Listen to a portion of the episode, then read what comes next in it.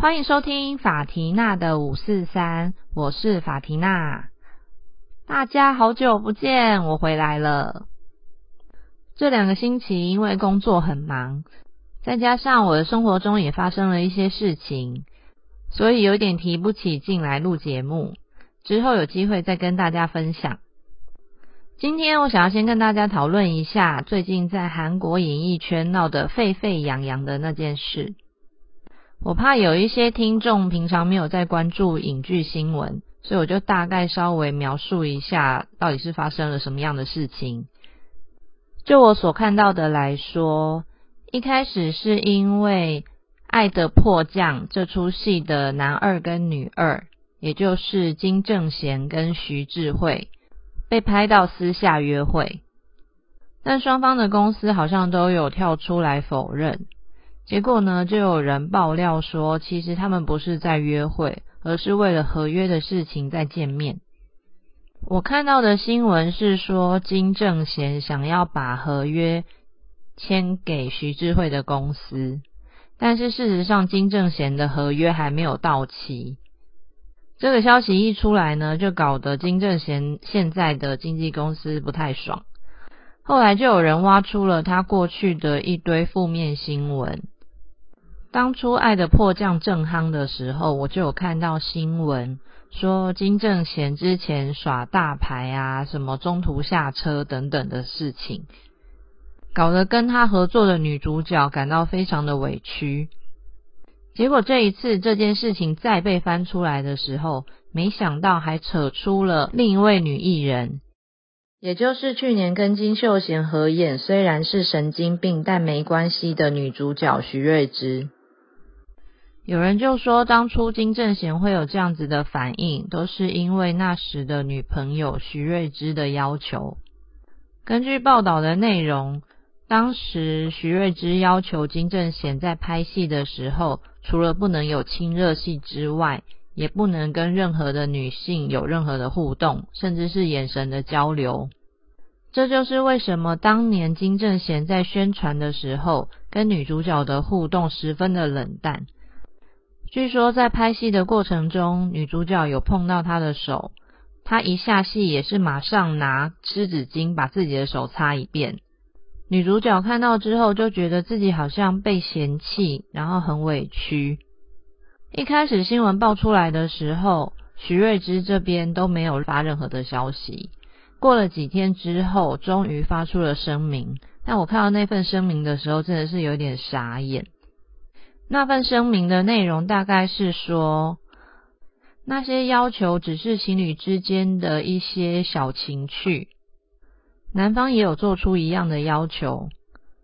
既然双方都是专业的演员，那在拍戏的过程中就应该要知道，还是得尽到演员的本分。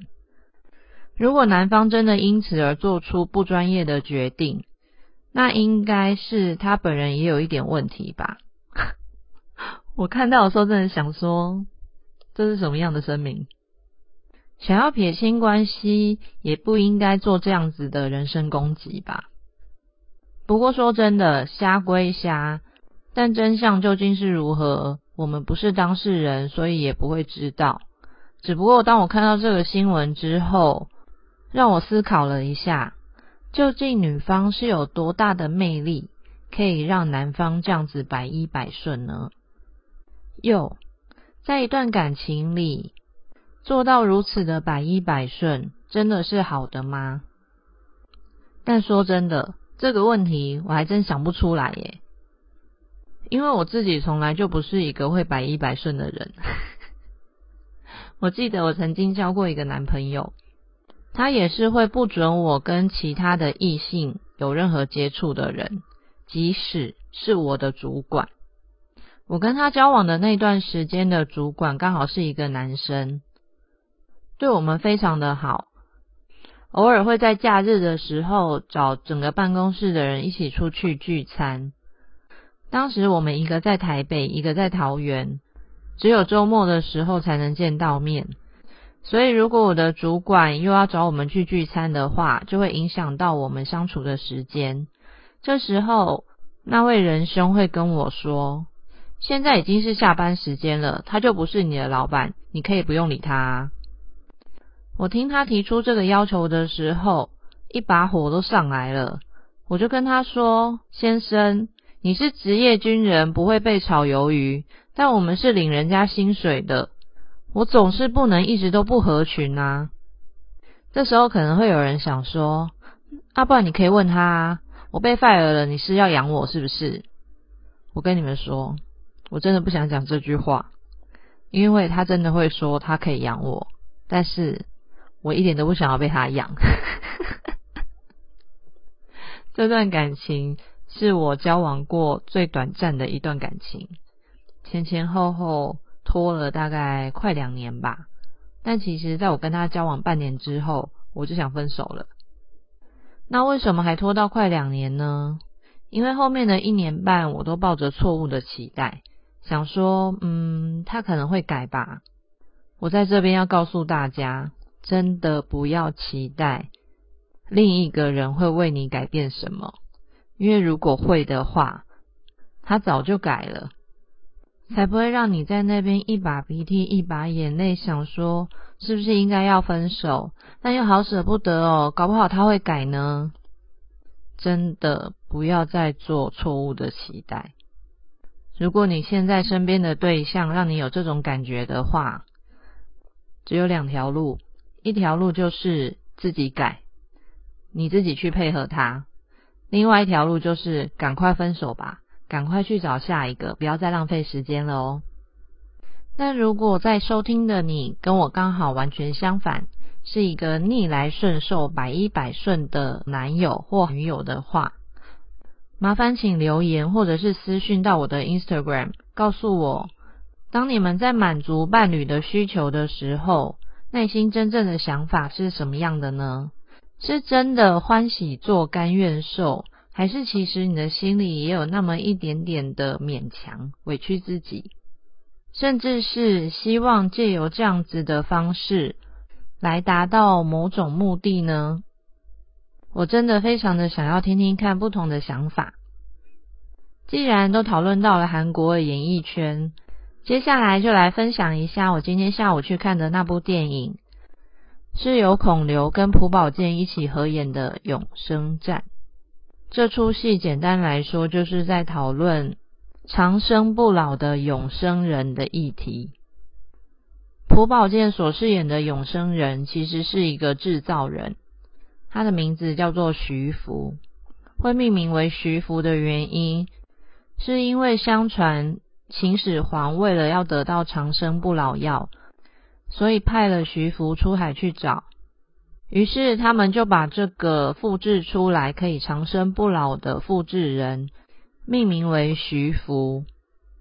我稍微看了一下大家的评价，发现这出戏在台湾或韩国评价好像都不是太好。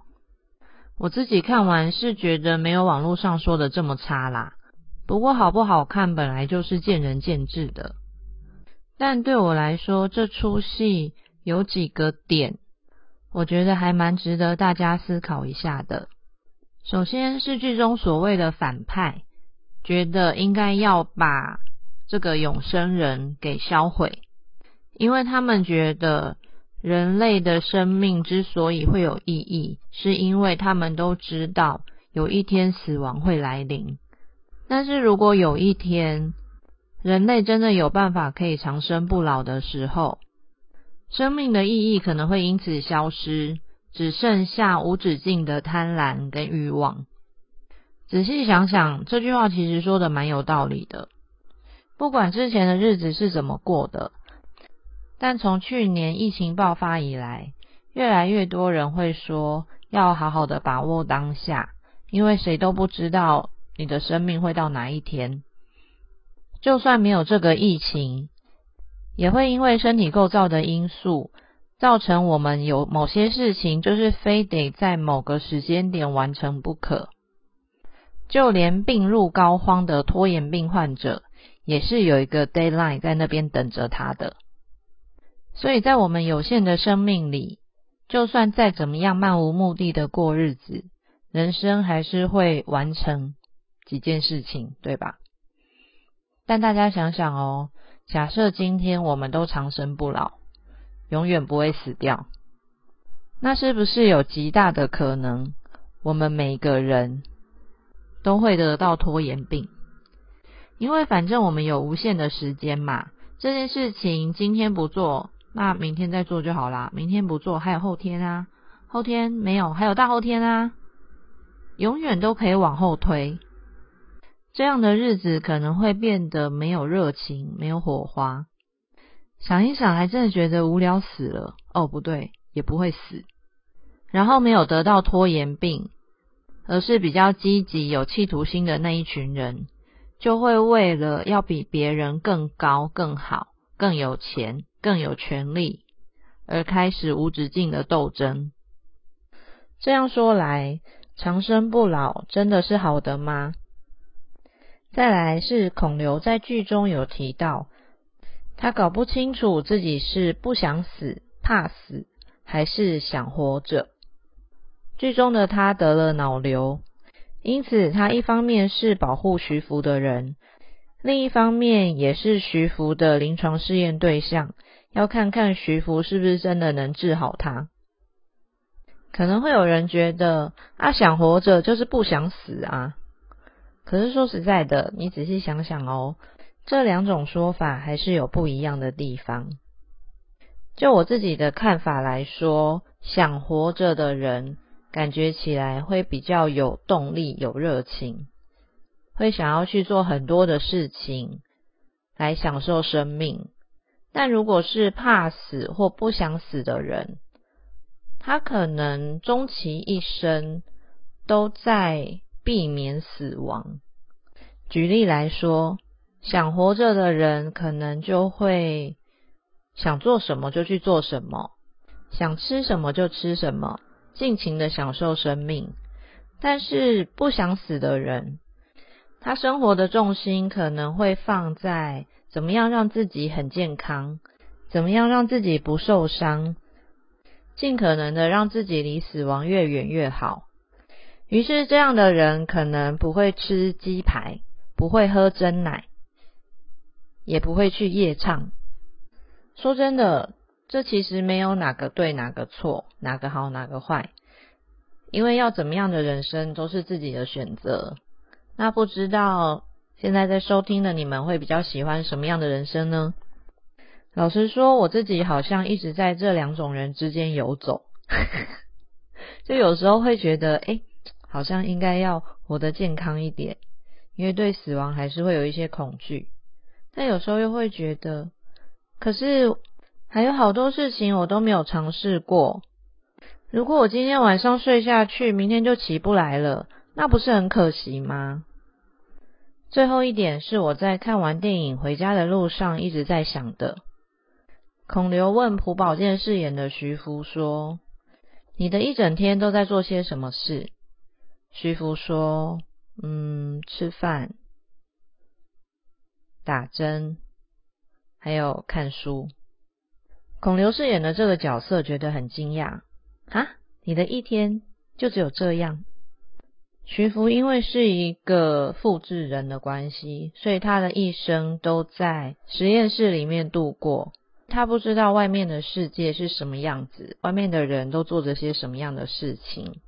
他甚至连睡觉是什么他都不知道。所以对他来说，他不知道他自己存在的意义是什么。在剧中的后半段，他讲过好多次，他也希望成为某个人的什么。他希望自己对某个人来说是一种特别的存在。看完电影之后，我就一直在想：人生难道一定要成为某个什么才算是有意义吗？这就让我想到前面有提到的错误的期待。假设今天你很想成为某个你很喜欢的异性心中特别的存在，可是对他来说，你就是一个普通人啊。那你再怎么努力，也不会变成那个特别的存在。但这不代表你的生命就没有任何的意义啊。因为即使你对这个人来说不特别，但是对另一个人来说，你可能是稀世珍宝来着，对不对？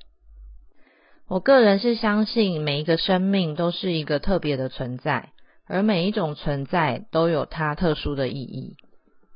当然，对剧中的徐福来说，他可能感到很茫然，因为实验室里的人没有把他当做一个人，而是把他当做一个他们制造出来的物品，所以他不知道自己存在的意义是什么。如果这时候剧中的孔刘可以对他说：“你的存在就是一种特别的意义。”这样子，结果不知道会不会就不一样了呢？基本上，我还是蛮推荐大家，如果有空的话，可以去看看这部片的。如果有人已经看过的话，欢迎留言给我，或者是私讯到我的 Instagram，跟我分享一下你们的心得。不管你是喜欢或不喜欢都没有关系。今天就先分享到这里喽，请记得帮我按五颗星，还有订阅，也欢迎分享给你的朋友。哦，对我忘记说，我觉得徐福这个角色选朴宝剑真的是选的太好了，朴宝剑就是一个楚楚可怜的样子。我们下次见喽，拜拜。